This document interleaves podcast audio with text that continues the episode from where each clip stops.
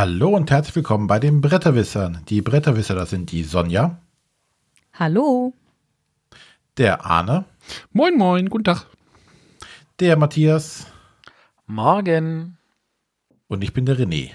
Tag. Ja, heutiges Thema. Ähm, wir gehen direkt mal in Medias Res, ohne lange Vorrede, ohne blöde Witze, Arne. Halte ich zurück. Ich habe Und zwar gar nichts gesagt. Das reicht schon, danke. Ich könnte natürlich, aber nee, Nein. nein, nein. Und zwar wollen wir heute über Explorationsspiele, also Entdecker, Entdecker oder Entdeckungsspiele äh, ein bisschen reden. Ähm, aber wie immer, äh, bevor wir zum Hauptthema kommen, überspringen wir das Spiel der Woche und starten mit der Frage der Woche. Aber wie immer überspringen wir das Spiel der Woche. Sehr gut. Genau. Alles klar, ich leg mal los. Hallo, liebe Bretterwisser. Hier ist der Jonas aus Chemnitz und mich würde mal interessieren, wie ihr so die Brettspielanleitungen empfindet. Ob das für euch eher so was Lästiges ist und deswegen schaut ihr euch lieber die YouTube-Videos dazu an oder ob ihr das zelebriert und das die Vorfreude bei euch nur noch umso mehr steigert. Und ob es halt Brettspielanleitungen gibt, die euch dabei besonders in Erinnerung geblieben sind. Liebe Grüße. Ich kenne eine Anleitung, die mir immer noch im Kopf hängt. Oh ja, welche denn? Äh, Galaxy Trucker. Oh ja, Aber die habe ich gerade am Wochenende gelesen. Ich Die glaube, ist schöner zu lesen als zu verstehen. ich glaube, sie ist nicht die beste Anleitung, aber sie ist amüsant. Das, ja, das auf hatte jeden ich Fall. bei, bei Space Alert. Ja, ist ja, glaube ich, die gleiche Bude. Gleicher Verlag. Das, jetzt könnten wir auch noch äh, Dungeon Lords einfügen oder äh, Al Alchemists. Da waren auch überall so schöne Sachen dabei. Aber ist zumindest hängen geblieben. Das ist ja schon mal was. Ja. Also, wenn es danach geht, ist mir die Anleitung hängen geblieben vom ähm, Pathfinder Adventure Card Game. Die allererste. Weil sie so schlecht war. Die war, also ich, ich habe keine Ahnung gehabt, wie das Spiel funktioniert. Ich musste mir ein Video angucken, damit ich wusste, wie das Spiel überhaupt funktioniert.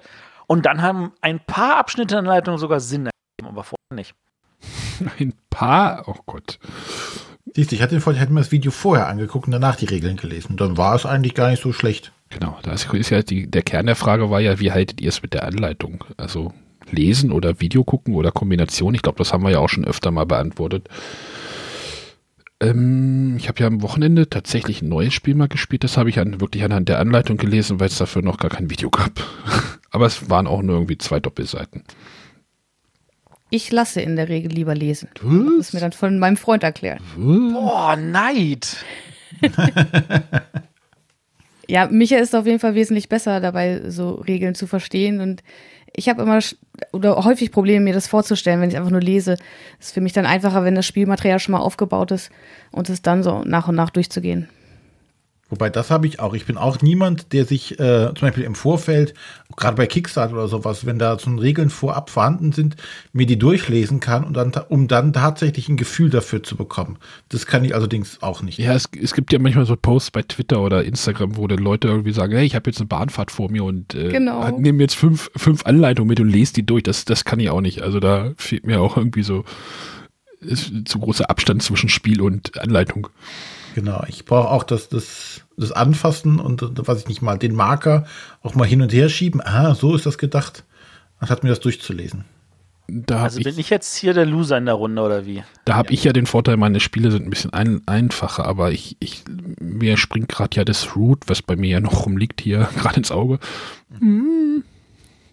Ich hatte übrigens letztes Wochenende eine Einleitung zum Size-Spielen, der, aber es hat leider nicht geklappt. Sorry, René, also nicht du, René, sondern andere René. René, ähm, wir kriegen das noch hin. Also ich gehöre zu den Leuten, die sich immer ärgern, wenn man auf irgendeine Kickstarter-Seite geht und dann findet man jede Menge irgendwelche Videos von irgendwelchen äh, Leuten, ob die jetzt bezahlt sind oder nicht, die natürlich auch brav eine Erklärung geben und dann findet man vielleicht noch irgendeine Animation so mit drei, vier Schritten, wie es läuft, aber man findet keine Regel zum Downloaden. Das nervt mich, weil ich mag mir diese Videos nicht angucken. Diese, diese kurzen Schnitte, die sagen mir nichts. Ich will tatsächlich, und selbst wenn es nur ein Work in Progress ist, eine Anleitung haben und ich möchte sie in Ruhe lesen. Und das ist, also, wenn die dann scheiße ist, dann ist es so, dass ich manchmal sage, kommt, wir müssen uns das gemeinsam erarbeiten. Oder dann schaue ich mir noch mal ein Video vielleicht von Rodney an, wenn es da eins gibt. Meistens natürlich nicht, wenn das Spiel noch nicht draußen ist. Aber ansonsten muss es die Anleitung einfach tun. Geht bei mir nicht anders. Und ich hasse Anleitungen. Vor allem, wenn du dieselbe Anleitung inzwischen 15 Mal gelesen hast, weil da keine Fehler mehr drin sein dürfen. Ja. Äh, in dem Rahmen mal, ähm, wie schwierig ist es eigentlich, eine Anleitung zu lesen? Jetzt also an dich, Matthias. Ähm, weiß ich nicht, die du vielleicht vor einem halben Jahr schon mal gelesen hast. Jetzt hat sich das Spiel aber verändert an einigen Punkten. Ähm, ist das schwierig, das aus der Anleitung dann rauszuerkennen oder rauszulesen oder überliest, du, überliest man das schnell? Äh, ja, das ist schwierig. Also ganz eindeutig. Also wenn, wenn ich äh, eine Anleitung gelesen habe, dann habe ich dieses Spiel in der Form drin. Und wenn ich das jetzt, sagen wir, ein Jahr später lese und das heißt so, ja, hier überarbeitete Regel, wir haben ein paar Sachen geändert. Ich finde diese Änderungen in den meisten Fällen nicht. Und äh, also ich, ich habe da so ein konkretes Beispiel. Und zwar ähm, bei Carpe Diem. Da gab es ja mit der Neuüberarbeitung war es ja so, dass es wohl auch eine Regeländerung gab. Und für mich war ja. das keine Regeländerung, weil das für mich klar war. Aber die Formulierung in der alten Regel war so, dass man es auch anders auffassen konnte. Also die war so schwammig, dass ich sie so aufgefasst habe, wie sie auch danach dann gehandelt wurde nach der Überarbeitung. Was natürlich ein positives Beispiel ist. Was, Aber dann gibt es natürlich. Was war denn die Regeländerung, um mal vielleicht. Ähm, das ist so, dass ähm, dadurch, dass du jetzt halt nur noch im Kreis läufst, wenn du zu einem äh, Feld läufst, wo keine Plättchen mehr sind, kann, gehst du halt automatisch weiter zum nächsten. Mhm. Vorher mit diesem Stern konntest du das so interpretieren, dass du dann, nachdem du hingelaufen bist, wieder zurückgelaufen bist. Das geht jetzt natürlich definitiv nicht mehr. Und es wäre nach, meiner Form, äh, nach meinem Verständnis, so wie es formuliert wurde, auch vorher nicht gegangen. Und das hat, hat mir auch der, der Redakteur gesagt, nein, es ging auch vorher nicht. Aber der Autor hat gesagt, dass es vorher ging in irgendeiner BGG-Frage. Und da kommt man er hat das nämlich bestätigt. Ich, wir haben genau. das immer so gespielt. Ja, aber da sieht man mal wieder so Autor, Redakteur, ähnliche Sachen und da passieren diese verschiedenen Dinge und jetzt ist es halt eindeutig. Aber natürlich, klar, wenn, wenn, wenn irgendwie dann äh, was geändert wurde, weil jetzt irgendwie was gestreamlined wurde und ich hatte halt vorher vielleicht nur eine Work-in-Progress-Regel gelesen, dann sehe ich diese Änderung tatsächlich meistens nicht. Dann brauche ich irgendjemand, der mir sagt, übrigens, das hat sich geändert und dann kann ich da direkt drauf achten, wenn ich das lese. Ansonsten oft genug bei mir am Tisch, wir sind uns uneinig, wir suchen die Regel raus und wir lesen sie in dem Moment nach und dann hat meistens einer von beiden recht. Hoffentlich. Ich meine, Ach, das, das, das läuft mit Angiften, keine Angst. Gut. Ähm, aber zelebriert denn einer von euch so Regellesen? Was heißt denn also zelebrieren? Sonja ja, Sonja ja anscheinend nicht. Was heißt denn zelebrieren? Ja, ich denke mal so, sich schön hinsetzen, weiß ich nicht, äh, auf die Couch setzen oder hinfließen mit einer Tasse Kaffee oder einem Tee und dann genüsslich in der Anleitung. Nee, also ich schaue mal, ich schaue mir die schon mal irgendwie so, wenn ich ein Spiel auspacke, ähm, nehme ich mir schon mal die Anleitung zu, um mal so quer zu lesen, aber ich fange nicht an, irgendwie jetzt da die Regeln wirklich knallhart zu pauken oder sowas. Ich auch nicht. Also ich merke es gerade jetzt in der Essenvorbereitung, wenn dann manche Verlage schon die Regeln online haben, habe ich da schon mal versucht, einen Blick reinzuwerfen. Aber wie gesagt, ich finde es wahnsinnig schwer, mir die Regeln durchzulesen, ohne das Spielmaterial vor Augen zu haben. Und dann überfliege ich eher, um vielleicht so ein grobes Verständnis zu bekommen. Äh, aber ansonsten brauche ich das Spielmaterial und dann will ich es danach auch spielen und würde das jetzt nicht so als Lektüre fürs Sofa oder für die Bahnfahrt nehmen. Ja, wir haben ja auch nicht den Luxus, dass uns das erklärt wird hier. ich wollte gerade sagen. Also ich gehöre tatsächlich zu den Leuten, die lieber gerne selber erklären, weil wenn andere Leute es erklären, ich immer feststelle, ich bin mir nicht so sicher, ob ich das verstanden habe, was er mir gesagt hat. Und dann muss ich es selber nachlesen. Also ich, von da aus gesehen ist das Lesen an der Stelle eh für mich ein wichtiger Teil. Ähm, aber es ist natürlich sehr, sehr hilfreich, wenn einfach jeder in der Gruppe das Spiel, die Regel einmal gelesen hat, man einfach loslegt und dann feststellt, hm, da sind wir uns unter, unterschiedlicher Meinung und dann klärt man das. Das geht tatsächlich dann noch mal schneller. Aber ja, also so zelebrieren würde ich es trotzdem nicht nennen. Ich äh, drücke mich oft genug vor Anleitungen und ich habe unter anderem deswegen so viele äh, Spiele in meinem Shelf of Opportunity, weil ich keinen Bock habe, die aufzumachen und die Anleitung zu lesen. es gibt Videos, Matthias. Hast du davon schon mal gehört? So eine Erfindung. Internet. Ach, gucke ich. Also ich, so gern ich Filme und Serien gucke, einfach weil ich abschalten kann, ein Regelvideo sind tatsächlich in den meisten Fällen nicht gut gemacht Muss ich jetzt ganz ehrlich sagen. Also gerade diese, ähm, man guckt von oben drauf und die Leute erklären das. Sie erklären es meistens in der Reihenfolge, wie es in der Anleitung ist, die nicht unbedingt die beste ist, um eine, eine zu erklären. Ich meine, ich habe ja selber auch Regelvideos gemacht und die sind nicht so wie die Anleitung, sondern die sind so, wie ich es auch an einem Tisch jemandem erklären würde, was eine ganz andere Reihenfolge nötig hat. Und ähm, ich verstehe aber, wenn das natürlich nicht jeder in der Form leisten kann oder nicht genauso macht. Also wie gesagt, mit den Regelerklärvideos bin ich meistens auch unglücklich. Da finde ich, da finde ich ja eher die Kombination aus erst Regel lesen und dann irgendwie Let's Play angucken. Ein bisschen spannender, tatsächlich. Let's Play ist sinnvoll. Rado.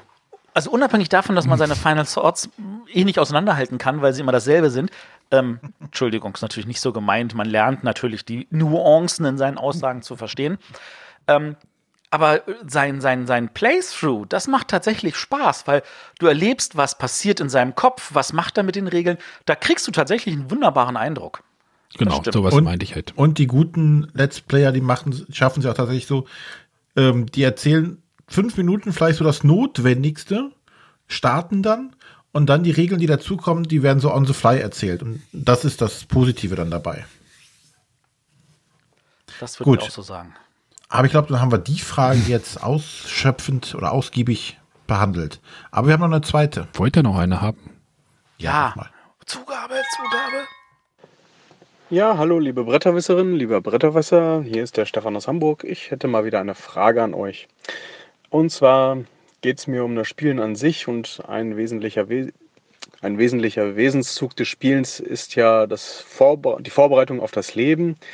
Und ähm, da würde mich mal interessieren, äh, wo hat euch das Spielen von Brettspielen im richtigen Leben konkret geholfen? Also fiktives Beispiel, äh, ihr habt viel Katan gespielt und könnt jetzt auf dem Flohmarkt bessere Preise erzielen. Ja, wie gesagt, rein fiktiv. Das würde mich mal interessieren und ich wünsche euch noch eine weitere schöne Sendung. Bis dahin, macht's gut. Ciao, ciao. Ich weiß jetzt, wo ich bei Orks zuschlagen muss, dass der Kopf gut abfällt.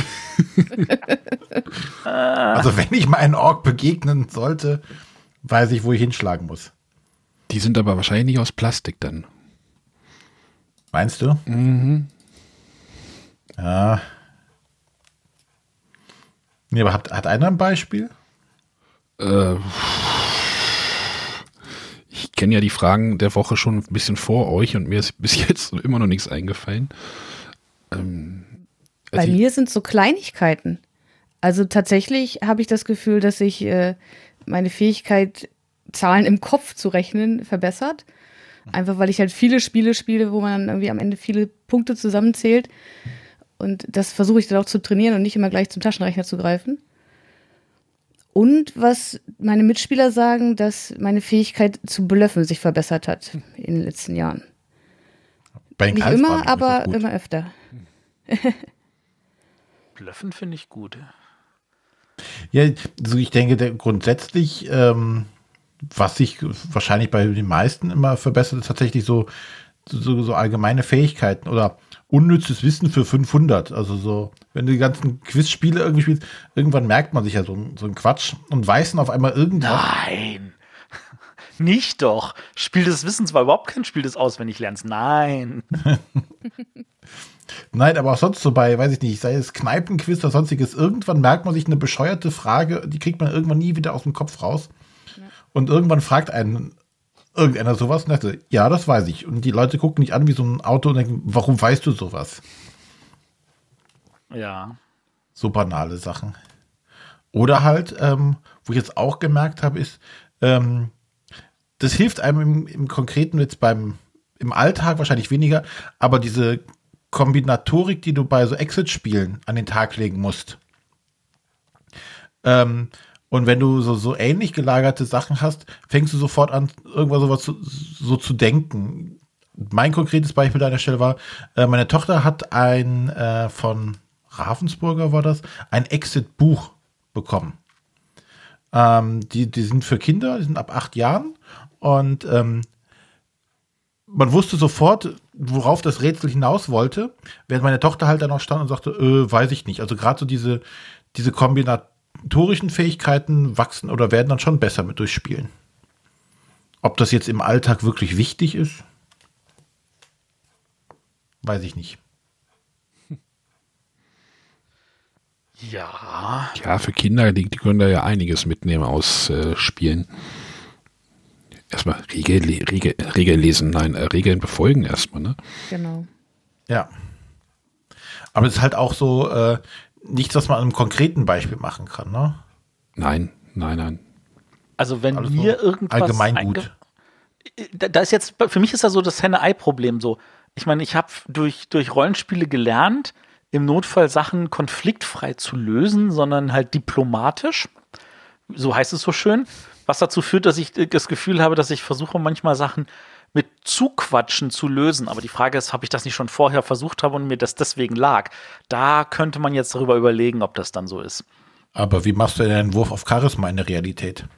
Das ist das Tolle. Es gibt ja dann so die Spielleiter, die sagen, dass ich keinen Wurf machen muss, sondern das kann ich ja dann auch äh, in dem Sinne durch Argumente bringen oder damit ich ausreichend viel Bonus kriege, dass der Charisma-Wurf schon fast egal ist.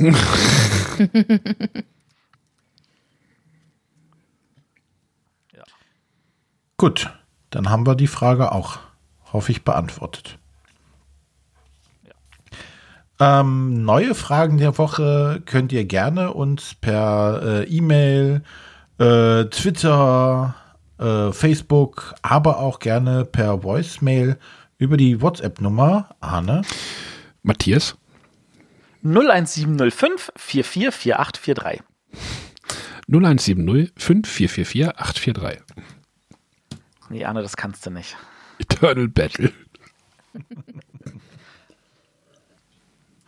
Gut, dann kommen wir jetzt zum Hauptthema. Explorationsspiele.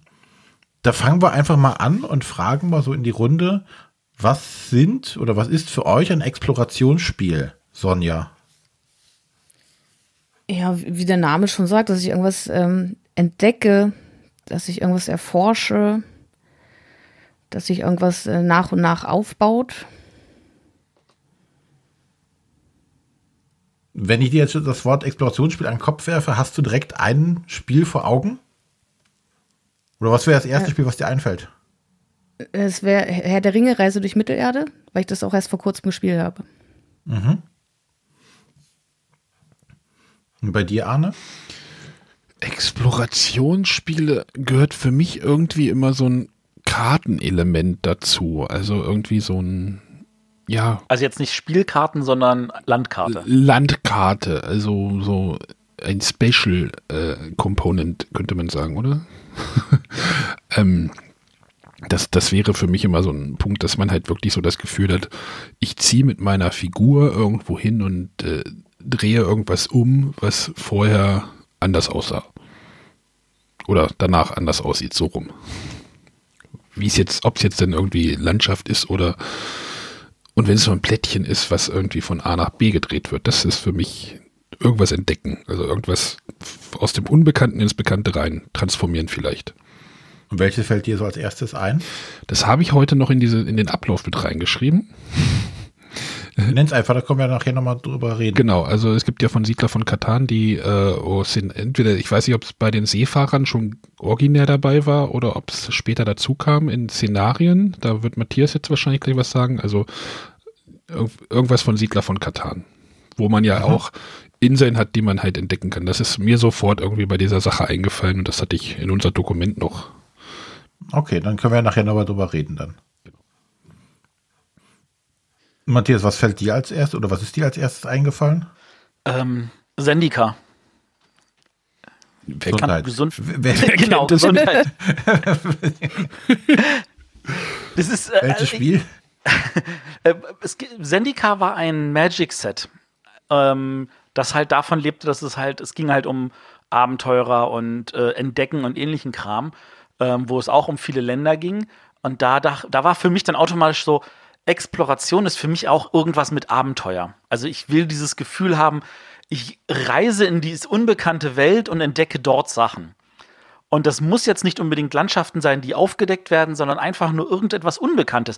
Das kann dann auch sein, wie ähm, da ist dann auf einmal eine Höhle und dann geht man da rein. Also auch so ein Dungeon kann ja sowas Unbekanntes sein. Ähm, das kann aber natürlich auch sowas sein wie, ich äh, drehe am Glücksrad und gewinne irgendetwas aus einem Back of Many Things oder sowas. Ähm, irgendwie, irgendwas, also was Zufälliges, was man ungesteuert, wo, wo man sich einfach drauf einlassen muss. Also ein Glücksrad wäre es jetzt für mich zum Beispiel gar nicht. Ja. Das hatte ich zum Beispiel auch nicht. Das kann ich nachvollziehen, aber das, das Glücksrad steht natürlich in diesem Fall nicht für ich drehe und kriege eine Zahl oder sowas, sondern für dieses zufällige glückliche Element. Das steht ja an der Stelle Muss es sinnbildlich nur dafür. Zufällig sein? Mm, nein, das muss natürlich nicht zufällig sein, aber ähm, es ist natürlich schon so, da es unbekannt ist, was immer es ist, es ist wahrscheinlich zufällig.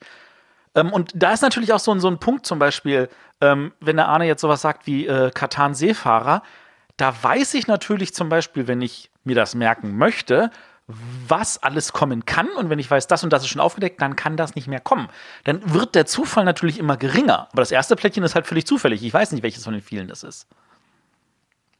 Mhm. Ähm, bei BGG gibt es ja natürlich auch eine eigene Kategorie davon. Äh, jetzt hatte ich mir gar nicht aufgeschrieben, wie viele Spiele jetzt in die, dieser. Ich möchte aber auch noch ein Spiel dazu nennen. Darf ich das? Du hast doch gegen Magic schon gesagt. Ach so, nee, ich wollte eigentlich. Doppelnennungen zählen nicht. Ah, oh, das ist ja fies. nee, das, äh, was ich eigentlich noch nennen wollte, war nämlich das Entdecker von Klaus Teuber. Das ist nämlich in seiner Siedler-Triologie. Wie heißt es? Bitte wie? Trilogie. Sorry. das ist so, das ist so, ich brauche meinen Sprachfehler. Das muss man mir einfach lassen. Also, bei der Siedler-Trilogie ist es ja so, dass zwar Siedler als erstes rauskam, aber es gibt halt das Wort, das Spiel Entdecker, was technisch gesehen ein, der Vorläufer ist, und das Spiel Löwenherz, was der Nachläufer ist. Und bei Entdecker ist es ja auch so, du hast halt diese Inselgegend und die musst die halt stückchenweise entdecken. Und dann werden, die werden halt vorher ausgelegt und dann guckst du nach, wo kann ich mich jetzt ansiedeln und ähnliche Sachen. Stimmt, hm. da ist das ja noch ein bisschen stärker. Ja, da hast du recht. Ich habe das auch mal besessen. Ja, das gute alte Goldsieber. Beziehungsweise es gab auch eine neuere Version von Cosmos. Nee, das war tatsächlich die Cosmos-Version, die ich hatte. Die fand ich, also interessanterweise, die fand ich tatsächlich stärker als die Goldsieber-Version, weil sie halt bestimmte Feinheiten nochmal verbessert hatte. Ich bin zum Marktkauf gegangen und habe es dort erworben im Regal. Goldsieber, Kosmos, egal. Das war noch in den 90ern. Ja, ist richtig. 97 oder 96. Ich glaube, die Goldsieber-Version war 96. Die Cosmos-Version war, glaube ich, schon 2000 etwas. Gut, aber jetzt, jetzt René, du warst bei BGG. Genau. Ähm, ich habe mal nachgeguckt. BGG hat, wie gesagt, auch eine eigene äh, Kategorie wieder dafür. Natürlich. Und äh, das sind circa 2850 Spiele dieser Kategorie zugeordnet. Ähm, und wenn man, ja, aber wenn man da mal so durchgeht, ist auch wirklich alles eigentlich mit dabei. Also von jedem ein bisschen was mit dabei. Also es gibt also Spiele, wo ich sagte, ja, klar, ähm, würde ich sofort dazu sagen. Aber manche Spiele kamen halt äh, erst, wie das auf den zweiten Blick dazu, dachten so, oh, stimmt, das hat auch was mit Exploration zu tun. Ähm, aber auf Beispiele gehen wir dann gleich nochmal ein. Aber wenn wir mal ein paar Spiele uns rauspicken um da mal zu besprechen, was dann da so dieser Anteil dieser Exploration dabei ist. Ähm, und BGG benennt halt oder sagt halt, dass so Explorationsspiele die Spieler dazu bringen, Sachen zu entdecken oder zu suchen, äh, Gebiete oder Territorien, um da äh, oder bestimmte Gegenstände oder Personen, also man sucht nach irgendwas meistens oder entdeckt halt irgendwas. Und ähm, für mich war immer eins der oder ist eins der, der wichtigsten Elemente dabei, tatsächlich dieses, es, ist, es liegt etwas verdeckt vor mir und ich decke es auf. Ja, wenn ich da hinkomme oder wie auch immer und kriege dann irgendwas Neues angezeigt, was ich neue Informationen, die ich vorher nicht wusste. Und das ist so dieser Grundmechanismus. Ähm, und dann hatte ich mal aufgeschrieben jetzt hier, ähm, was jetzt auch eigentlich fast alle von euch gesagt haben, ähm, ob es zwingend notwendig ist, dass es dort eine, eine Landkarte oder Orte in irgendeiner Art und Weise gibt. Ich habe mir schwer getan, Landkarte hinzuschreiben. Im Englischen ist es einfacher, dann ist es Maps, wäre es da gewesen. Ähm, weil Maps, das, da wären zum Beispiel auch so Dungeon-Pläne mit, aber Landkarte ist jetzt kein Dungeon in irgendeiner Art und Weise. Deswegen fehlt mir da im Deutschen der, der passende Begriff zu. Ähm, aber ist das für euch zwingend? Bei so einem Spiel? Naja, Karte würde ja auch schon mal passen. Ne? Also für mich wäre es tatsächlich zwingend, um halt diese, mhm. diesen Explorationscharakter zu haben, habe ich auch schon gesagt. Ähm, sei es jetzt irgendwie eine Weltkarte oder eine Übersichtskarte über einen dunklen Keller, ähm, wäre für mich wirklich, glaube ich, der wichtigste Punkt. Also ich könnte mir das jetzt nicht als abstraktes Spiel irgendwie vorstellen. Das versuche ich gerade mal in meinen Kopf rein zu pumpen, aber das funktioniert denn nicht so. Also es muss halt schon thematisch irgendwie, gehört irgendwie so Exploration und Karte und halt Thema irgendwie zusammen. Wie dünn das Thema jetzt ist, ist natürlich jetzt eine andere Diskussionsebene, aber ähm, so ein bisschen ja, Thema sollte schon passen. Ich habe zumindest ein Beispiel nachher, ähm, wo das überhaupt nicht so ist. Ähm, und mir auch, das habe ich in der PGG-Liste halt gefunden und mir auch erst dann klar wurde, ja, es ist auch ein Explorationsspiel, nur läuft es halt nach anderen äh, Mechanismen oder anderen Regeln an der Stelle ab. Ähm, sind für euch noch wichtige Elemente, die man benennen muss für so ein Explorationsspiel jetzt gerade? Ich denke, für mich ist das erledigt. Also das ja, passt eigentlich zusammen. Brauchst etwas Unbekanntes, ne? Genau, das Wichtigste ist das Wort unbekannt. ja.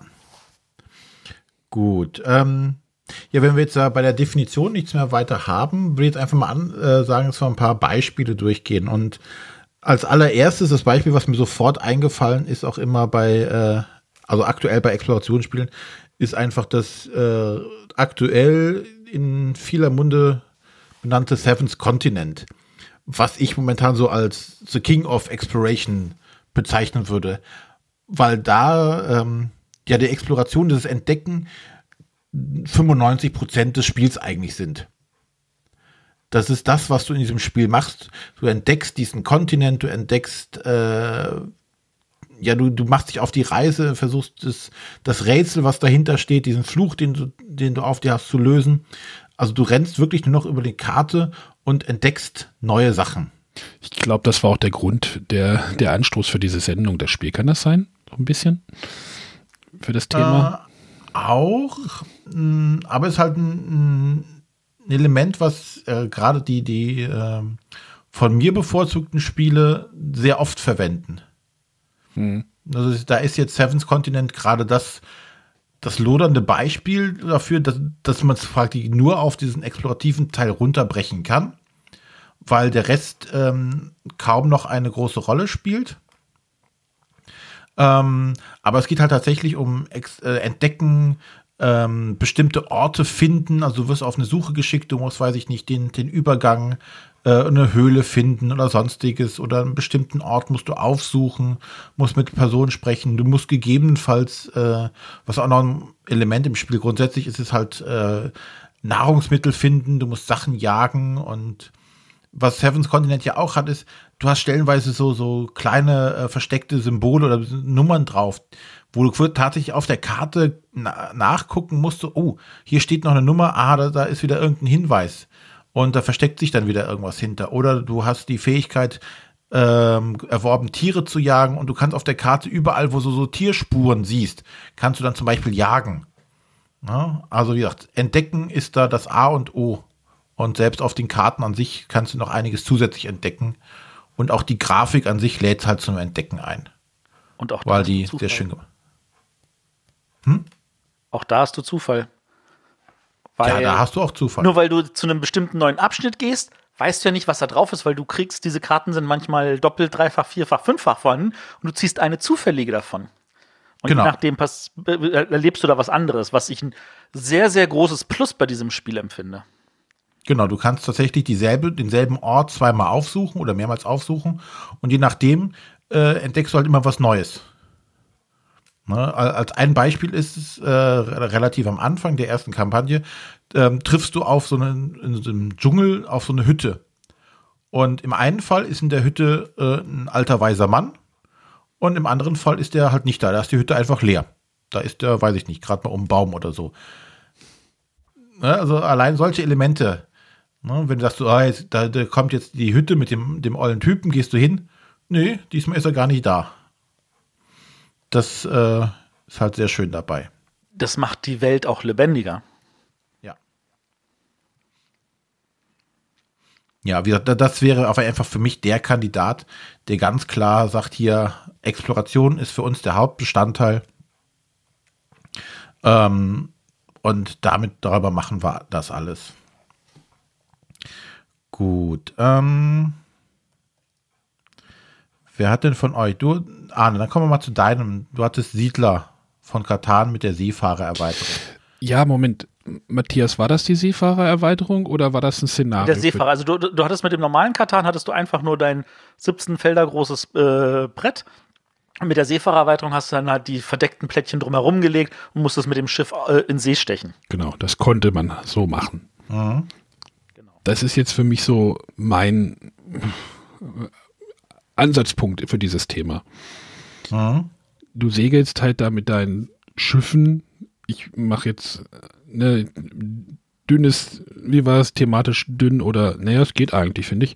Ähm, versuchst du halt da irgendwo hinzufahren und äh, Plättchen aufzudecken oder halt anzulanden an eine Insel und dort halt Plättchen aufzudecken und hoffen, dass du halt gute Felder kriegst, wo du dann halt deine Siedlung hinsetzen kannst. Ist jetzt natürlich im Gegensatz zu so einem Seven's Continent natürlich ein schwieriger Vergleich, aber es trifft für mich aber auch diesen Explorationsnerv natürlich auf einer viel einfacheren Ebene. Absolut. Ja. Aber das ist so das, was ich mir darunter halt vorstelle. Ja, ich kann mich auch noch damals daran erinnern, als wir dann die Seefahrerarbeitung hatten, da hat sie auf einmal ein viel größeres, größeren Spielbereich ja auch gehabt.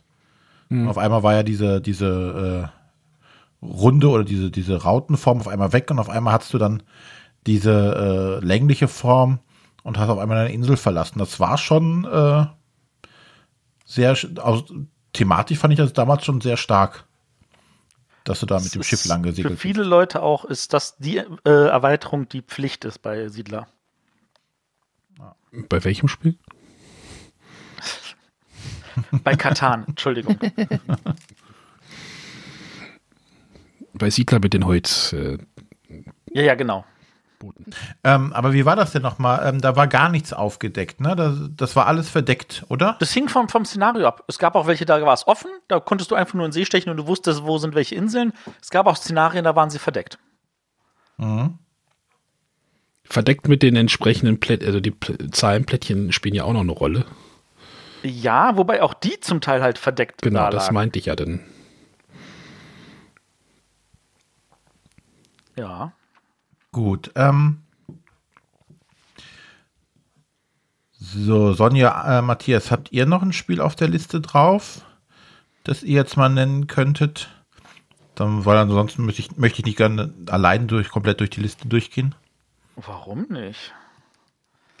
Ähm, also tatsächlich, ähm, was mir noch äh, wirklich in Erinnerung ist, als etwas, das äh, ich wirklich, also weil ich ja vorhin von diesen Dungeons und so weiter geredet habe, war halt wirklich dieses, ähm, dieser Hero Quest Nachfolger Warhammer Quest, wo tatsächlich nicht mehr du dieses eine Brett hattest und du musstest gucken, okay, wo sind jetzt Türen und welche Räume sind diesmal in diesem Abenteuer, sondern wo du halt wirklich diese ganzen Plättchen, Plätten hattest und dann gab es für jede Platte gab es eine Karte und dann hattest du die gemischt und dann hast du aufgedeckt und hast gesagt, oh, da geht jetzt der also Dungeon weiter.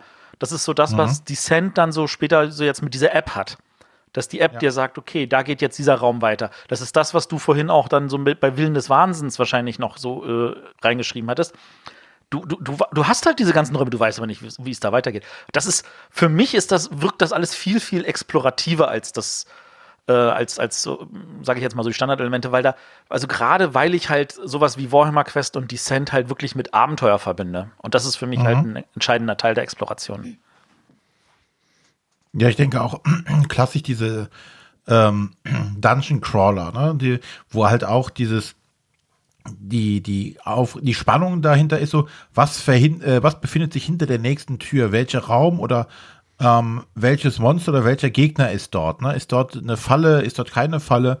Also ich mu muss mich langsam vorantasten und es ist natürlich auch ein klassisches Element in den ganzen Dungeon Crawlern, sei es jetzt ähm, die, wie es momentan ja modern ist, halt die kooperativen, wo dann gegebenenfalls mh, zufallsmäßig einfach ein Dungeon aufgebaut wird. Ähm, das hat ja zum Beispiel das äh, Shadows of Brimstone. Ne? Du hast einen riesigen Stapel an, an Pappteilen, du hast einen riesigen Stapel an, an Karten, sagst dann, okay, du ziehst jetzt hier Da kommt ein Raum, da kommt so ein äh, ähm, Token rein, was anzeigt, wie viele Gegner da drin sind. Dann wirst du, da hat dieser Raum vier Ausgänge, dann wird noch gewürfelt, äh, in welchem, welcher Ausgang geht, dann führt dann weiter. Und dann kannst du da einen nächsten Raum oder einen, äh, nur einen Tunnel anlegen. Und dann baut sich auch dynamisch diese Karte auf. Das ist halt auch dieses klassische Dungeon Crawl bei Koop-Spielen. Oder du hast natürlich die ähm, Sachen, die, die fest sind, wie bei ähm, ja, Descent, der äh, in der ersten, ne, auch in der zweiten Edition noch, wo es ja einen Spielleiter gibt, der sagt, äh, so sieht der Raum aus. Das ist jetzt für den Spielleiter nicht zufällig, nur für die äh, Heldenspieler ist es halt unbekannt, was halt dahinter kommt. Wobei es ja bei Descent auch so war, dass die Pläne schon komplett aufgebaut waren. Ähm, also so, so war die Grundregeln da zumindest für, äh, aber nicht, man nicht wusste, was in den Räumen so drin ist. Also die Dungeons haben sich nicht nach und nach aufgebaut.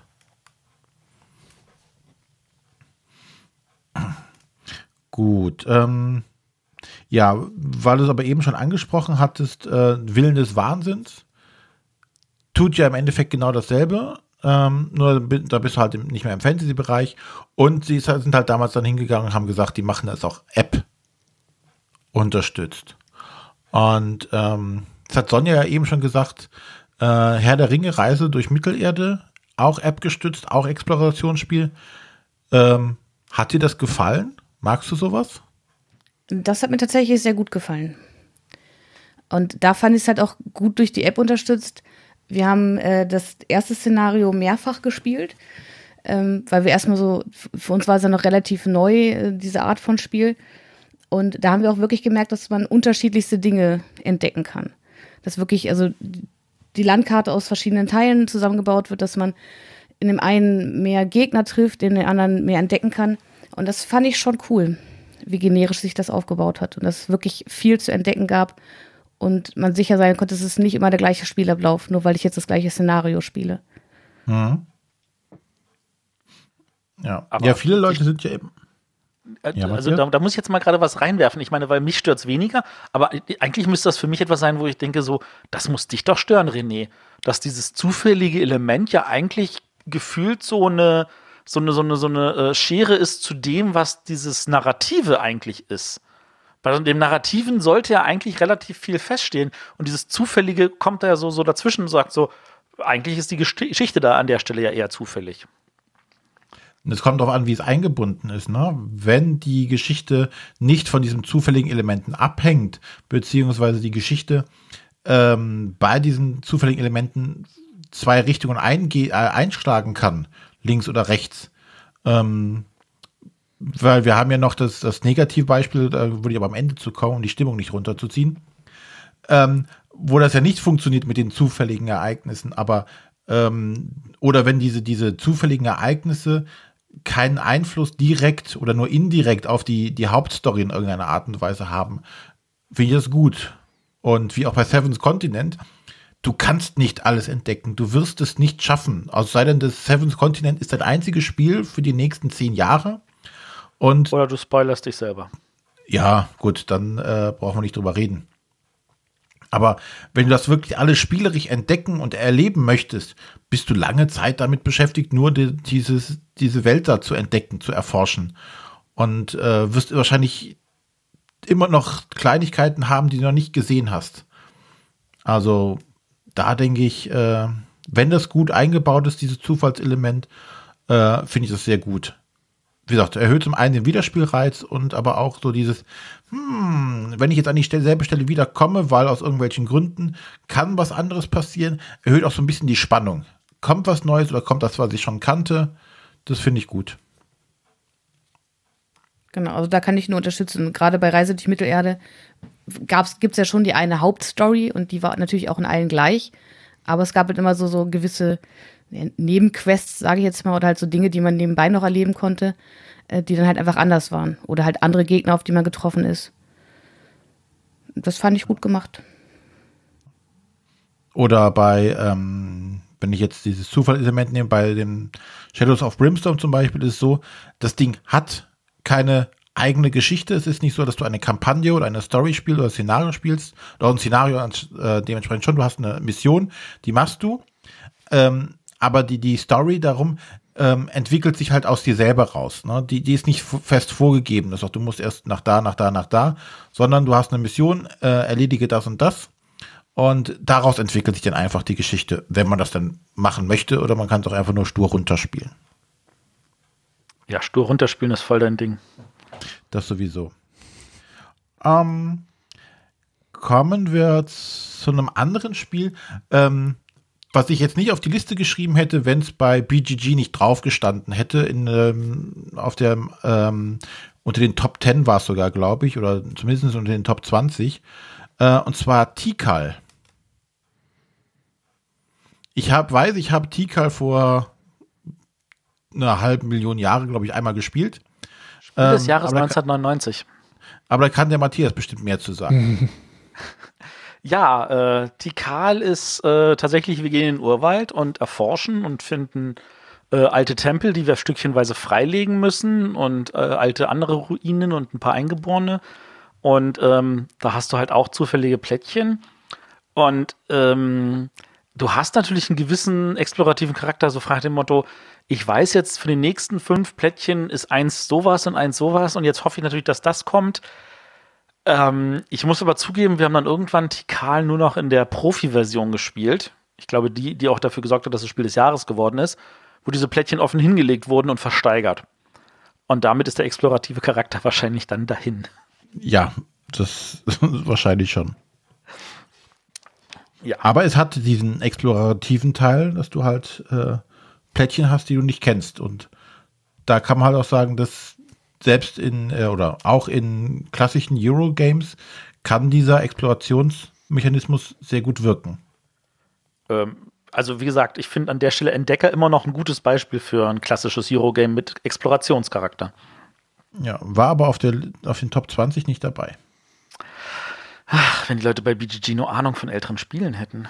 Dafür Endeavor. Und was ist da noch? Navigador. Ja, ich habe auch gerade diese Liste offen, aber bei Endeavor. Uh, da äh, ist Exploration? Ja, das genau, das frage ich mich auch gerade. Also ich meine, du hast natürlich gefragt, dem Motto, ich entdecke jetzt diese Gebiete, aber da ist jetzt nichts mit zufällig aufdecken. Also für mich trifft es halt diesen Charakter nicht, den wir beschrieben haben. Mhm. Nee, für mich auch nicht. Du hast natürlich eine, auf einer Karte, auf der du agierst, aber die Informationen sind ja relativ offen. Ja. Gut. Ähm, ja, das war jetzt ein Beispiel aus der Euro-Ecke. Ähm, jetzt nähern wir uns mal langsam den Sachen, wo ich sagte, die stecken oh, ein bisschen her. Warte mal. Zählt ja. Carcassonne dazu? Hm. Für mich nicht. Ja, ja, also ich meine, es ist es in meinen Augen hat es mehr explorativen Charakter als Tikal. Vielleicht nicht thematisch, aber. Ich finde das eine interessante Frage. Also für mich wäre es jetzt grundsätzlich überhaupt gar kein Explorationsspiel, aber wenn wir es jetzt so auf die also Definition runterbrechen. Naja, angenommen. Welche wäre es kein. De Ahne? Angenommen, du würdest bei Carcassonne alle Plättchen hinlegen, erstmal. Genau. In ein 10x10 Raster oder irgendwas. Dann würde das Spiel zwar wahrscheinlich nicht mehr funktionieren, aber nein, ich glaube, Carcassonne ist kein. Ist nein.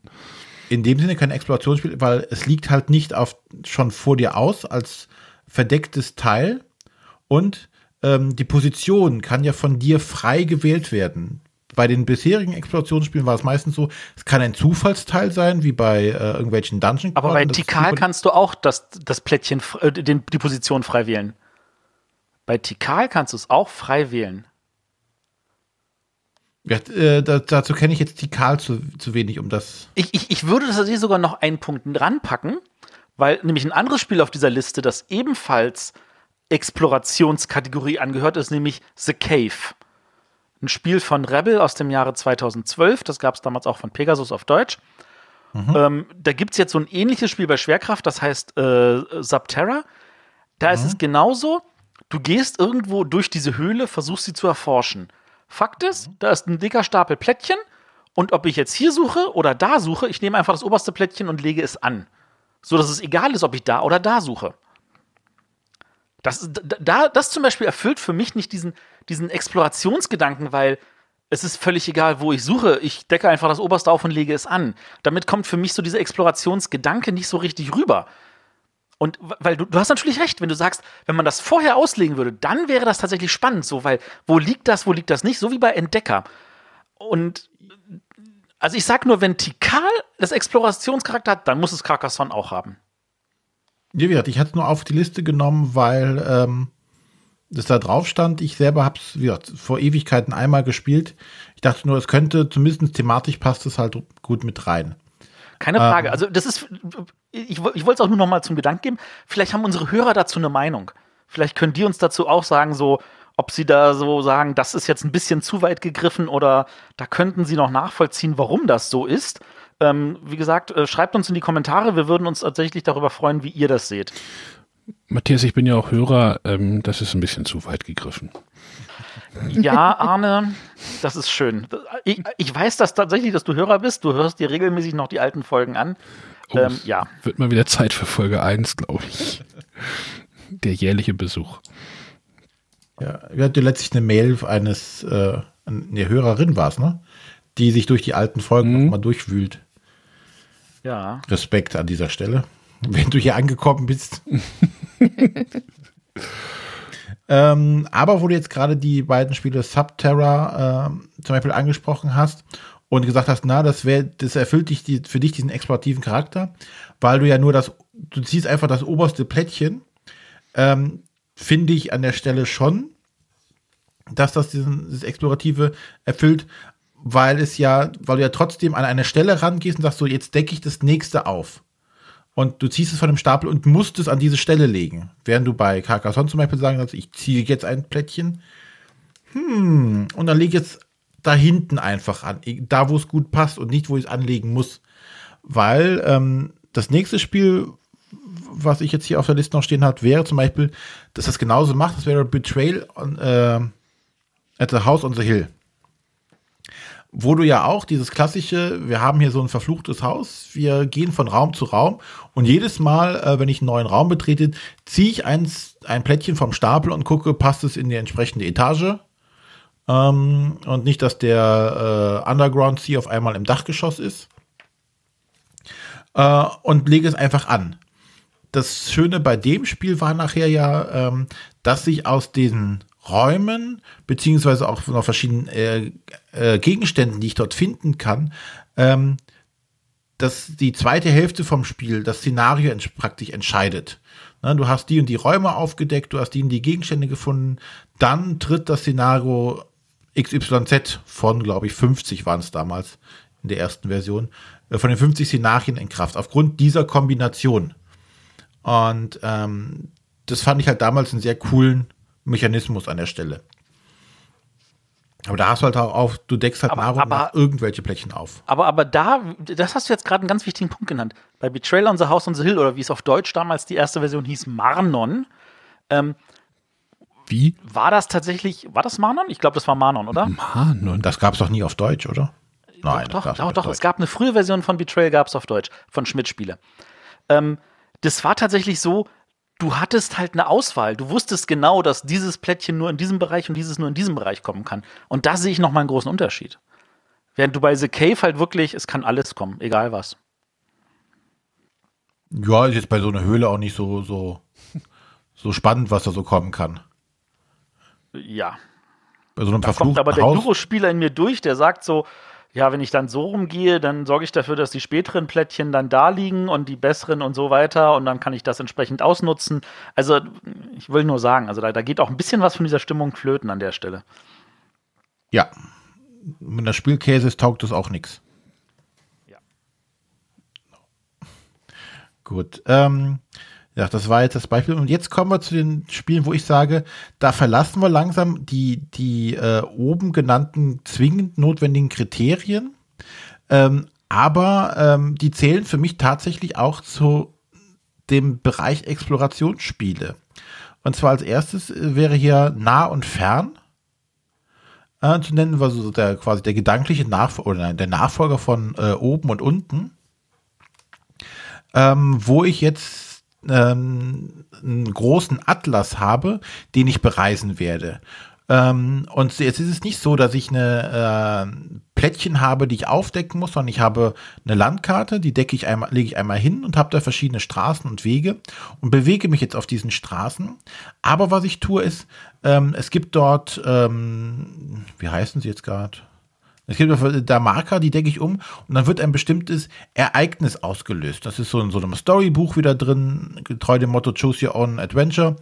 Äh, du liest was vor oder bist wird eine Entscheidung, hilfst du oder äh, hilfst du dem Händler oder raubst ihn aus und dann gibt es entsprechende Konsequenzen dafür. Ähm, da hast du halt nicht mehr dieses, ich decke irgendwas auf, sondern ich gehe zu dem Ort hin und ich kriege was, kriege ein Stück Story-Element vorgelesen. Also ich entdecke so nach und nach die Story. Und wenn du gerade bei nah und fern hast du auch die Möglichkeit zu sagen, es gibt einen Charakter-Mode, äh, wo du über deinen Charakter, ähm, über die, die, die Person, die du da spielst, ähm, nach und nach mehr erfährst. Über seine Motivation, über seine Hintergründe, warum er das macht, wer er ist, wo er hin will. Und ähm, ist für mich durchaus ein Explorationsspiel, was aber nicht diesen, ich entdecke, äh, ich drehe Plättchen irgendwie um, Charakter hat. Also ich muss mal so sagen, ähm, ich bin tatsächlich bei dir, ist für mich auch ein Explorationsspiel, aber weil für mich das Exploration an der Stelle ja weitergefasst ist. Wir haben hier ein Abenteuer. Wir erleben Sachen. Mhm. Wir haben unbekannte Sachen. Und ich meine, gerade bei Nah und Fern ist es ja so, nur weil ich jetzt irgendwie in dieser ein, äh, äh, ins Buch gehe und jetzt einen Abschnitt vorlesen muss, ist das nicht garantiert, dass ich immer denselben Abschnitt vorgelesen bekomme. Da kann es mal der oder mal der Abschnitt sein dass dann die Entscheidungen manchmal nicht so spannend sind, wie sie jetzt vielleicht bei anderen Spielen sind, ist eine andere Geschichte. Aber tatsächlich hast du da auch diesen zufälligen Charakter und diesen Abenteuercharakter, der für mich zur Exploration dazugehört. Von da aus gesehen bin ich bei dir. Sonja, kennst du das? Nein, habe ich nie gespielt. Ja, Arne frage ich ja nicht. ist doch besser so. An der Stelle. So wieder. Ähm, aber es weicht halt schon so ein bisschen ab von der Kategorisierung und dieser Einteilung, die wir oben betroffen haben. Und ähm, was sich jetzt meiner Meinung nach am weitesten von den uns genannten Spielen jetzt hier entfernt ist, ähm, und zwar This War of Mine.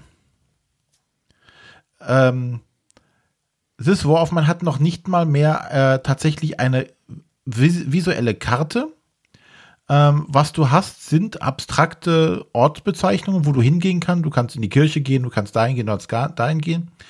Ähm, aber du hast so eine unglaublich äh, straffe Story dahinter, die jetzt auch, ähm, wo wir noch so zum Negativbeispiel kommen, auch zufällig ist, die komplett zufällig generiert sind, die Events, äh, die in dieser Kombination wahrscheinlich dann, wenn du das einmal spielst, nie wieder vorkommen werden.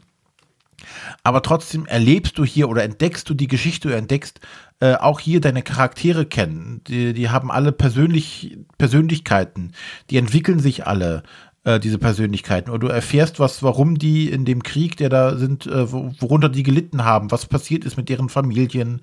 Äh, und auch wenn du es, äh, wenn, wenn sie sterben, die sterben tatsächlich und hinterlassen was, ne? Und äh, das ist ganz großes Entdecken, aber nicht auf einer Karte. Ich entdecke, äh, drehe keine Teile um, sondern ich entdecke die Geschichte, ich entdecke die Person, ich entdecke die, die Umgebung, aber halt ohne visuelle Unterstützung an der Stelle. Und das finde ich ganz, ganz stark. Ich finde This War of Mine eh ganz, ganz stark. Und das, also This War of Mine hat etwas, was ich was ich mal sagen muss, was total grandios ist, weil auf der einen Seite fühlt es sich mechanisch an wie Robinson Crusoe, wo wir auch wieder beim mhm. Abenteueraspekt sind. Ähm, also du hast halt dieses, ich programmiere meinen Turn und dann arbeite ich das halt stückchenweise ab. Und auf der anderen Seite hast du halt diese, diese wirklich, wirklich immersive Geschichte da drin. Und das, was, das, was bei Robinson Crusoe so stark ist, dass du die verschiedensten Geschichten erleben kannst, weil ähm, dass tatsächlich das, dass das Regelwerk so umfangreich ist, dass es dir halt erlaubt, mit denselben Regeln und demselben Material entweder zu sagen, oh, wir sind hier auf der Insel und drehen einen King Kong-Film und was passiert uns dabei? Oder wir erleben gerade, was äh, Dr. Livingston hier irgendwie gemacht hat. Oder wir äh, äh, sind auf einer Insel, wo ein Vulkan ausbricht und stückchenweise irgendwas. Das kann alles abgebildet werden. Und auf der gleichen Seite hast du dann das mit demselben, fast selben Regelwerk, dieses This War of Mine, was dich in diese Kriegsgeschehen reinbringt, wo du wirklich das Gefühl hast, ich kämpfe hier ums nackte Überleben und du hast halt diese zufälligen Orte und wo du jedes Mal überlegst so, boah, das klingt so wie dieser andere Ort. Könnte das jetzt diese Entscheidung sein oder diese Entscheidung? Bin ich bei dir. Definitiv. Exploration. Ja. Und wie gesagt, aber sie, sie schaffen das halt alles nur über diese Story und wirklich diese, dieses, naja, diese Negativ-Story, in Anführungszeichen negativ von diesem Krieg, von den Schrecken, die dort passieren. Äh, und was ich halt bei dieses War of Mine auch immer habe, ist, wenn du mal ein positives e-, Ereignis in irgendeiner Art und Weise findest, man freut sich richtig darüber. Sei es, weil man irgendjemandem helfen konnte und denkt so, jo, richtig gut gemacht. Und du kommst tatsächlich an diese, diese dämlichen Entscheidungen, wo du sagst so, okay, hilfst du jetzt demjenigen und kriegst ein paar aufs Maul? Oder lässt du den, weiß ich nicht, den armen alten Mann da alleine zurück, ziehst dich zurück, damit dir nichts passiert, aber der wird dann zusammengeschlagen von irgendwelchen Raufbolden. Ne? Und du bist dann, spieltechnisch würdest du sofort sagen, ja, ich bin doch nicht blöd, ich weiß, dass ich, wenn ich jetzt hier einmische, kriege eins drauf. Ja, äh, also ziehe ich mich zurück. Das ist die, wäre die Spielmechanik äh, beste Entscheidung. Aber rein geschichtlich äh, oder emotional sagst du, nee, du kannst ihn jetzt da nicht alleine liegen lassen. Also helfen wir ihm.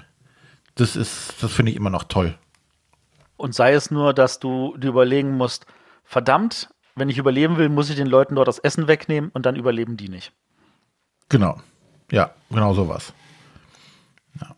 Wie finde ich, finde ich ganz, ganz stark. Ähm, hat einer von euch jetzt noch was, ein Spiel, was wir jetzt noch mal nennen sollten oder noch mal besprechen sollten, kurz?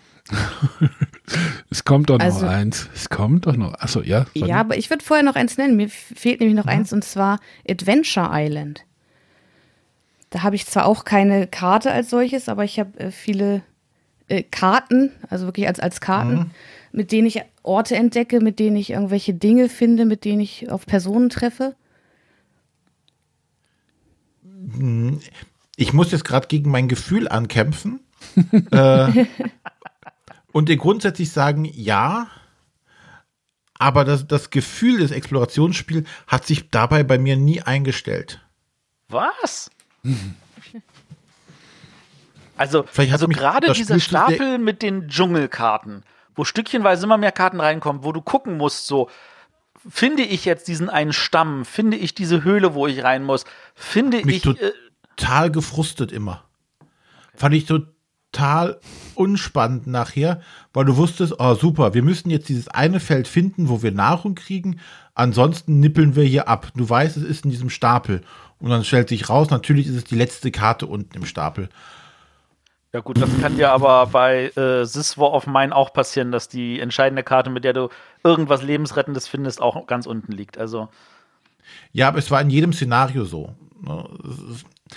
Ja, ja äh, grundsätzlich ja, es trifft auf diese Sachen zu, aber nur äh, emotional hat mich das damals oder hat mich Adventure Island leider nicht abgeholt. Ah, bei uns war es der große Hit im Urlaub. Echt? Ja. Bei mir ist es so ein Zwischending. Also ich fand immer diese einzelnen Szenarien beim ersten Mal spielen durchaus noch interessant und da hat man ja auch noch Dinge erlebt. Aber dann hat sich bei mir eingestellt, was René auch schon gesagt hat, okay, wir müssen wissen, wenn wir jetzt diesen Ort besuchen oder treffen wir die Person, dann schaffen wir es. Und wenn man das dann einfach nicht bekommt, weil die Karten ganz unten liegen, war es irgendwann nur noch nervig, das Szenario immer und immer wieder zu wiederholen. Also, ich kann nachvollziehen, was ihr sagt. Und ähm, ich sag mal so, äh, dass das natürlich dann ab einem gewissen Punkt in das Mechanische rüberwechselt von dem äh, thematischen. Das ist so etwas, womit ich als Eurospieler weniger ein Problem habe. Ähm, also dieses, dieses irgendwann das immer wiederholen, da muss ich jetzt zum Beispiel an Time Stories denken. Da, genau das, ich schreibe es mir gerade, just in dem Moment schreibe ich es mir auf einen Zettel auf, damit ich es nicht vergesse. Also, weil bei Time Stories hast du ja auch so dieses Gefühl so, ach kommt, ganz ehrlich, Leute, wollen wir im dritten Anlauf wirklich nochmal einzeln durchgehen? Wir können das doch abkürzen. Wir wissen, da passiert das, da passiert das. Lasst uns das mal kurz abkürzen. Das kostet uns so viel Zeit, dann setzen wir jetzt genau hier an. Also da fand ich das viel frustrierender und deswegen finde ich das auch total spannend, dass das neue Time Stories, der Blue Cycle, damit weggeht. Du hast jetzt keine Zeitlimitierung mehr, du, der Würfel ist nicht mehr dabei, der, der eh nur gefrustet hat, ähm, sondern du hast tatsächlich mehr dieses Explorative. Was passiert an den Orten? Wo gehe ich hin? Was möchte ich erleben? Also, da, dass da halt auch an der Stelle was verbessert wird, sage ich jetzt mal. Ja, finde ich auch toll bei Time Stories. Aber jetzt, wie gesagt, bei Adventure Island war es halt leider irgendwie, vielleicht war es auch einfach nicht das, was ich erhofft hatte. Oder der Anfang war gut und danach hat es halt abgeflacht. Ich weiß es halt nicht. Aber Explorationsspiel würde ich es auch nennen, ja. Um es abzukürzen. Ich hätte auch noch eins. Ähm, ja, wir hatten ja vorhin Adventure Island ges gesagt, oder Sonja hatte das gesagt. Ja. Fällt euch da noch was mit Adventure zufällig ein? In einer einfarbigen Farbe. Adventure Games Monochrom AG.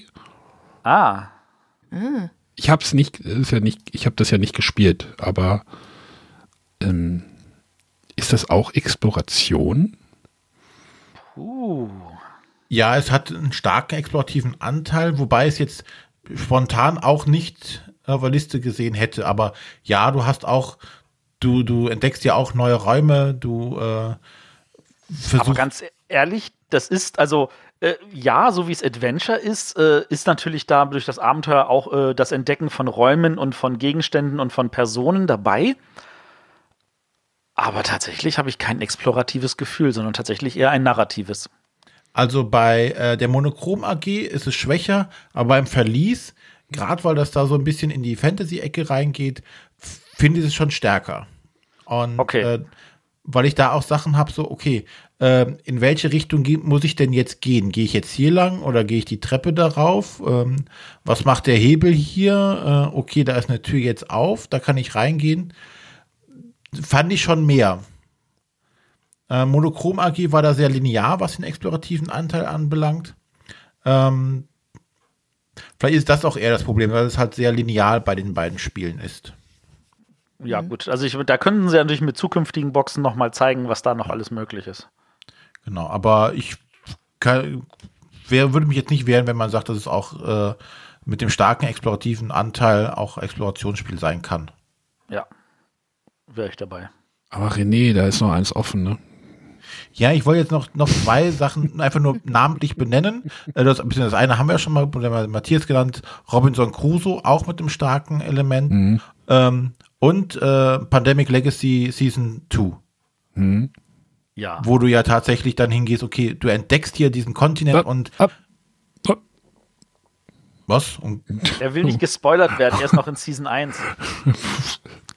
Dir ist schon klar, dass das Spielbrett dreimal so groß ist wie der Startkontinent, auf dem du anfängst. Ach ne? so. Ich denke auch. Also da erzählen wir jetzt nichts, nichts wirklich Überraschendes, wenn man sieht, dass da was, dass da ein bisschen was entdeckt werden muss. Ja, also, und da ist es tatsächlich so schön, deine Karte entwickelt sich, die entsteht nach und nach. Und das äh, macht, schon, macht schon was her, dieses Entdecken dabei. Gut, aber das waren auch jetzt die zwei letzten. Positivnennungen und jetzt kommen wir zum Downer. Und zwar, wo es halt nicht geklappt hat, wo auch schon fast das, das Entdecken im Titel drin ist, und zwar Discover. Ähm, ich habe es ja immer wo halt genau. Ja, ich bringe dir es dann endlich zu essen mal mit und dann kannst du es spielen. Kannst du es noch vorher tauschen in eine Landschaft mit äh, Schnee? Deiner Wahl. in einer Landschaft deiner Wahl. Ich nehme auch Wüste, das ist mir egal. Ich will es mal kennenlernen. Ähm, wo halt dieses, ähm, wir machen alles zufällig, äh, nicht geklappt hat. Ähm, weil sich überhaupt keine Story entwickelt. Nicht, nicht eine einzige. Aber fragen wir mal andersrum. Hat es denn, äh, unabhängig davon, dass es vielleicht spielerisch nicht das ist, was man sich da erhofft hat, explorativ ist es? Ja, definitiv. Und äh, du entdeckst halt nach und nach äh, diese, diese Landschaften. Ähm, wobei die jetzt natürlich auch nicht so viel Neues bieten. Ähm, also wenn du die, die, einmal alle Plättchen gesehen hast, kennst du sie. In, Im nächsten Szenario sind sie dann ein bisschen anders verteilt. Vielleicht. Wenn du Pech hast, liegen sie genauso wie da wie vorher. Ähm, weil sie halt äh, ja nummeriert sind. Es gibt quasi Kategorie 1, 2 und 3 und äh, von jeder Kategorie, weiß ich jetzt nicht genau, vier. Und dann legst du die halt, hier liegt Kategorie 1, hier liegt Kategorie 2, hier Kategorie 3. Und das ist die Variation, die du hast. Ja, aber wie gesagt, das ist definitiv ein exploratives Spiel, aber wo dieser, dieser Adventure- oder Geschichtencharakter definitiv auf der Strecke bleibt aufgrund der, der, der Zufälligkeit der Ereignisse. Ähm, ja, aber da hatten wir ja schon mal drüber gesprochen und hatten auch gesagt, Experiment gescheitert, äh, was auch Ja. okay ist an der Stelle. Da kann ich sagen, auch nur also zustimmen. Immer nur hat sich halt jemand an dieses Experiment rangetraut. Ich weiß jetzt Ja, nicht, ob dann- Ko- der Cory dafür der Richtige war. Das kann, darüber könnte man auch noch mal streiten, aber Ich, ich finde es gut, sie haben es gewagt ähm, und man hat sich halt was davon erhofft. Ähm, es hat halt so nicht funktioniert, wie sie es vielleicht erhofft haben oder ähm, was auch immer. Ob Vielleicht ist es auch so geworden, wie sie wollten. Weiß man nicht, aber ähm, es hat auf jeden Fall die wenigsten Leute tatsächlich angesprochen.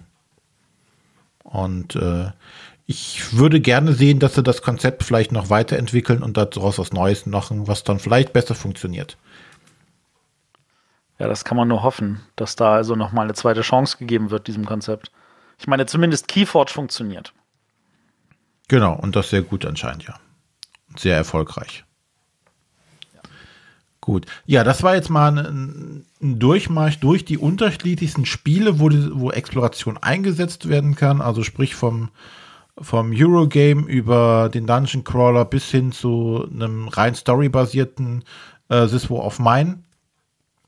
Haben wir da jetzt ein paar Spiele genannt. Wenn jetzt hier in der Liste natürlich irgendwas fehlen sollte, äh, was unsere Hörer denken, das muss. Wir haben ja nicht alle unbedingt noch mal genannt werden. 2850 Spiele erzählt, also Ja, aber dieses, ähm, was unbedingt noch genannt werden muss, was vielleicht nochmal was Besonderes mit diesem äh, explorativen Mechanismus macht. Ähm, dann äh, könnt ihr uns gerne schreiben, per Mail oder in die Kommentare oder eine WhatsApp, eine Sprachnachricht, weil die werden bevorzugt behandelt, an die, Du solltest es doch bald auch mal wissen. ich wollte gerade ich sagen, weiß es ja, ich will es nur nicht sagen. Ach so, du traust du dich nicht, also du, du weißt schon, du würdest es so sagen wie ich, nicht wahr? 01705 444843. Man könnte es aber auch so sagen wie ich, 0170 5444 843. Sehr schön. Wie würde es Ähm. denn Sonja sagen? 0170. Ich finde Matthias Weise tatsächlich angenehmer. Toll. René, René sagt jetzt nichts Falsches. 0, 1, 7, 0, 5, 4, 4. So könnte man es auch sagen. schon wieder vergessen. Die, der Rest Der Arne soll nicht so lächerlich sein und dann macht ihr das. Das ist ja. Ja, Ja, ich darf keine bösen, doofen Witze machen. kriegt wieder, kriegen wir wieder Schelte von Nico. Gut, ähm, aber wir haben noch ein ähm, paar Fragen, hat der äh, Matthias hier noch gesammelt. Ähm, haben wir davon. Ja, Ja. eine Frage ist, was ist ähm, am, wie es so hier schon steht, am Exploren so spannend? Ploren. Matthias, was ist für dich daran spannend? Das Unbekannte? Ich meine, ich, ich gehöre zu den Leuten, die halt schon wirklich in frühen Jahren ähm, Rollenspiele gespielt haben. Da war ich, weiß ich nicht, 12, 13 Jahre alt. Ähm, da war das schon total spannend, also sich so in einen Charakter reinzudenken und Abenteuer zu erleben und dann zu gucken, oh, was passiert in diesem Dungeon, was passiert in dieser Stadt. Da, das hat man alles entdeckt.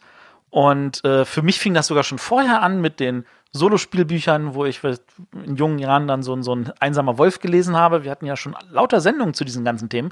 Und immer wieder ging es darum, so, ich entdecke was. Ich weiß nicht, was da auf mich zukommt. Und auch wenn ich einen einsamen Wolf heute noch gerne lese, weil ich genau weiß, na, das wird wahrscheinlich so und so sein, ich habe immer noch Erinnerungen an den Hexenmeister vom Flammenden Berg, wo ich genau wusste, so, boah, diesmal male ich mir eine Karte auf. Gehe ich jetzt nach links, gehe ich da lang, gehe ich da lang. Und das auch das, dieses dann aufzeichnen und entdecken, so, wo war denn da noch mal was? Und da ist jetzt dieses Labyrinth und jetzt habe ich mich da verlaufen. Scheiße, jetzt muss ich radieren.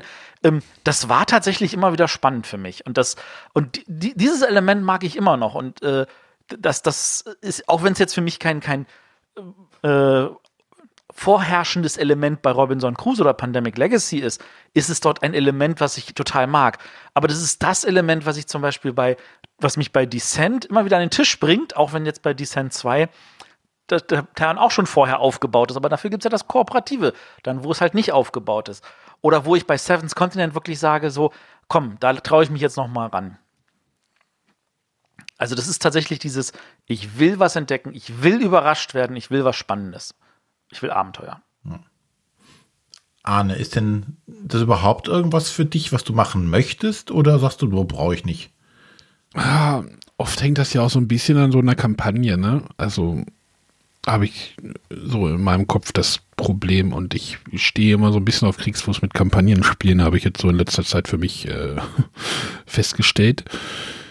Ich finde das aber schon spannend. Also ich will das jetzt gar nicht so äh, kategorisch ausschließen. Mhm.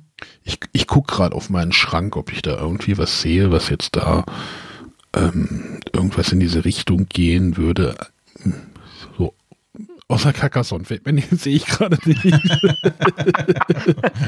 Macht nichts raus, Carcassonne ist auch ein, warte mal, nein, bei Tikal hatte ich es gerade vorhin gesagt, das ist ein Versteigerungsspiel. Könnte es natürlich. Tikal werden auch die Plättchen versteigert. Alles Auktionsspiele, bestimmt auch Carcassonne, ja. mir wird schon noch einfallen. Eldorado könntest du auch als äh, drehst die Plättchen erstmal um am Anfang, aber es hilft, hilft dir im Spiel nicht so richtig. da ist tatsächlich. Nee, wird kein Explorationsspiel draus. Hm, so auf Anhieb sehe ich jetzt nichts.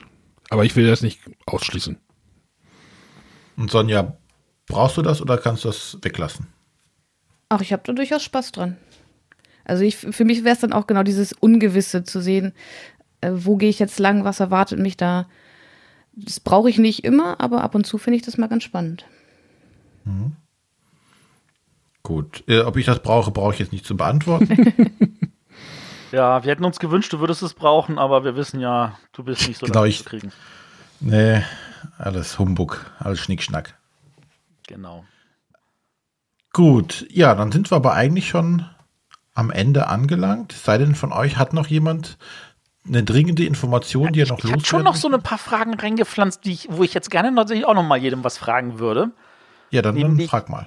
Also ich meine, weil Katan war ja am Anfang tatsächlich jetzt, auch wenn laut der Geschichte bei Katan natürlich das äh, Seefahrer und da steht und Ritter am Anfang alles mit drin war und dann rausgenommen wurde, damit du erstmal so ein Grundspiel hast. Katan ist ja eigentlich ein Spiel, wo die Exploration durch eine Erweiterung dazugekommen ist. Gibt es irgendein Spiel, das euch einfällt, wo ihr sagt, so, da könnte es noch einen explorativen Charakter gebrauchen, damit ich dieses Spiel noch mal eine Nummer cooler finde, weil es das bis jetzt noch nicht hat. Hm. Keine Ahnung. Ey, Leute, überlegt euch mal irgendwie eins von euren liebsten, liebsten Spielen und dann überlegt euch so, könnte man da Haben doch schon alle Explorationen. Okay, das ist ein, ein schöner Versuch, das da so zu drehen. gucke gerade. Ich gucke auch gerade, rechts und links. Ähm,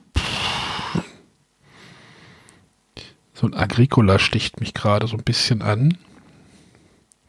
Könnte man da ein explorativ, also man könnte da sicherlich was einbauen. So, man baut seine, seinen Acker und da deckt man halt irgendwie noch irgendwelche Plättchen auf und XY passiert. Klar.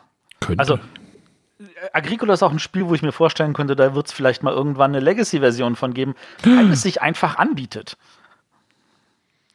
Also, das ist, das ist etwas, wo ich mir, weißt du, da hat Rado schon vor Ewigkeiten gesagt, so könnte er sich das vorstellen, wenn, äh, wie, ein, wie ein äh, Agricola Legacy ausschauen könnte. Muss man natürlich an der Stelle dann wollen. Also, da das bis jetzt nicht passiert ist, keine Ahnung, ob das je passieren wird. Oder so ein Port Royal sehe ich auch noch. Da könnten. Äh, das Spiel ist zu klein wahrscheinlich dafür. Boah, die erste Erweiterung hat ja schon spannende Sachen reingebracht. Also, ja, ist ja eine Kampagne, habe ich nicht gespielt, weißt du. nee, die Kampagne war das, die zweite Erweiterung. Ach so, stimmt, das war die, ja. Die erste Erweiterung war die, die das den, Kooperative reingebracht hat. Mit den großen Karten war. war das, ne? Ja.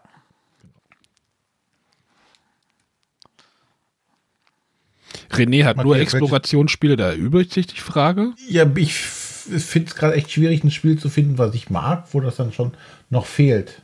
Ist, oder wo es, wo, wo es dann auch sinnvoll wäre, aber. Hm. King of Tokyo, die Monster ziehen durch äh, eine Landschaft und äh, Dinge passieren. Ja, warum nicht? Natürlich. Das wäre dann Rampage. Oh, das gab's schon, René. Ja, aber Das heißt doch jetzt Terror in Meeple City. Näher mein Rampage, das Computerspiel. Ja, ja, genau. Also ich, ich bringe dann wenigstens mal eins ein, weil äh, das Spiel, was äh, wir schon vor der Sendung festgestellt haben, was ich in den letzten drei Wochen am häufigsten gespielt hatte, ist Zombicide Green Horde. Und bei Zombicide ist ja auch so, du hast verschiedene Questen, aber auch da, du baust am Anfang alles auf und der Zufallsfaktor ist nur so, okay, welche Karte ziehe ich vom Stapel, wenn ich jetzt suche oder welches Monster kommt jetzt in diesem Raum oder beziehungsweise am Ende der Runde. Und da könnte ich mir tatsächlich was Cooles, Exploratives vorstellen, dass ich nicht weiß, wie sieht denn jetzt das Spielfeld jenseits der aktuellen Platte aus oder so. Das, das stelle ich mir noch spannend vorstellen. Da wäre was möglich, glaube ich. das ist richtig, ja. Hat er recht. Ja, das ist mir vorhin während der Sendung auch auf, äh, eingefallen, aber ich habe es vergessen, deswegen habe ich mir vorhin Time Stories ja aufgeschrieben. Das hast du gut gemacht. Time Stories ist definitiv auch gut. Nee, Gut. Fällt mir jetzt auch nichts ein.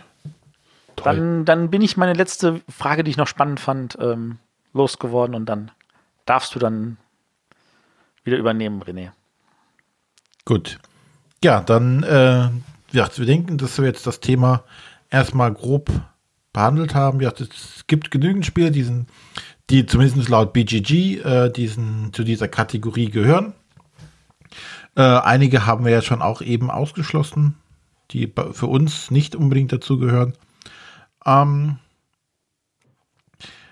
ja, dann wollen wir jetzt quasi den Deckel zumachen, uns fürs Zuhören bedanken. Äh, nächste Woche ähm, ist die Sonja wieder on Tour. Genau. Stimmt das, fahr- Sonja? Ich fahre am Wochenende, äh, am Samstag nach Köln zum Amigo Spielefest. Und am Sonntag geht es weiter nach Bonn zum Queen Games Pressetag. Und ich hoffe, dass ich da wieder das ein oder andere interessante Interview aufnehmen kann. Nochmal ganz großes Lob an die Sonja. Ne? Also ich glaube, da stimmen die anderen beiden auch noch mit ein. Das hast du, also von die Folge von Korax Games war wirklich super. Muss ich Danke. auch mal sagen. Also du machst immer doch so, mal loben, ne? ah, ich möchte das hier eigentlich gar nicht, aber das machst du schon echt, also das machst du echt cool und ich finde das echt super, dass du das mitmachst. Ja, es macht mir auch Spaß, auch wenn es äh, ein bisschen meine Komfortzone verlassend ist. Ja, wir pushen dich in der außerhalb deiner Komfortzone raus. Nein, also Aber wenn es keinen Spaß machen würde, würde ich es auch nicht machen. Und mit jedem Mal werde ich auch sicherer und äh, habe noch mehr Spaß daran. also wollte ich halt nochmal ein Lob aussprechen, dass, dass, dass du jetzt Das Lob unserer dürfen auch gerne, falls unsere Hörer das genauso sehen, dürfen sie das auch gerne nochmal in die Kommentare schreiben, damit die Sonja sieht, dass nicht nur wir das so empfinden, sondern dass ihr das vielleicht auch so empfindet. Ähm, da wäre tatsächlich Feedback auch in den Kommentaren sehr angenehm. Genau. Ja, das ist dann nächste Woche und in zwei Wochen. Äh, in zwei Wochen werfen wir schon den Blick auf Essen. Wir ist explorieren die Neuheitenliste. Ja, wird bei mir Genau. dieses Jahr eine kurze Liste, glaube ich, habe ich das Gefühl. Warum? Die, nur weil du nicht da sein wirst, wahrscheinlich kann die Liste ja trotzdem lang sein. Nee, nee ich, äh, ich habe das irgendwann mal ja bei Twitter geschrieben letzte Woche. Äh, wenn irgendein Verlag so die Neuheiten bekannt gibt, ist es bei mir, sorgt es im Moment bei mir eher für ein Schulterzucken. So, okay. Hm. Schmidt-Spiele gibt seine Spiele bekannt. Ich denke mir nur, oh ja. Gut. Ja, aber ich sag mal so, entscheidend ist doch nur, wenn nachher die Spiele auf den Tisch kommen, ob sie dir dann Spaß machen. Ja, aber nee, da können wir, glaube ich, in zwei Wochen nochmal drüber reden. Fehlt, Genau. Im Moment ist so ein bisschen kritisch bei mir. Uh, er meckert schon wieder. Ja, Arne muss einfach mehr spielen. Ja, ich muss ja auch weniger arbeiten für. Aber äh, gerade noch so andere paar andere Baustellen. Ich spiele auch während der Arbeit. Genau. gut. Ähm, ja, dann sind wir soweit durch. Äh, Kommentare gibt es leider dieses Mal nicht zum Vorlesen. Doch, doch, doch. Einen Doch, Kommentar doch, doch. möchte ich gerne vorlesen. Und zwar hatte nämlich zu unserer Sendung letztes Mal hat der Lutz Strattmann eine äh, liebevolle äh, E-Mail geschrieben. Der dachte, Lutz das kommt- der Spielkult. Ich dachte, das kommt nach dem Outro. Jetzt machen wir es jetzt. Machen wir es jetzt. Das Outro war ja irgendwo dazwischen, das ist ja jetzt nicht so entscheidend. Der mal wieder gesagt hat, der Matthias hat von wieder nichts eine Ahnung, was ich natürlich an der Stelle grundsätzlich unterschreibe, das weiß ich. Ähm, er sagte, es gäbe wohl eine deutsche Version von Voll, äh, Folded. Ähm, und zwar gibt es von Goliath eine europäische Version, in der auch eine deutsche Anleitung ist. Ähm, Goliath ist, man möge mich korrigieren, glaube ich, ein niederländischer Verlag. Kann das sein?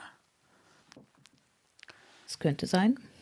Genau. Und der hat dann natürlich eine äh, deutsche Anleitung mit drin. Ich gestehe, auf die Idee bin ich nicht gekommen, natürlich, dass das an der Stelle mit passieren kann. Ähm, auch äh, Blue Orange aus Frankreich packt ja ab und zu eine deutsche Anleitung mit rein. Ähm, und damit ist das natürlich indirekt eine deutsche Version und ich gebe mich geschlagen. Danke, Lutz.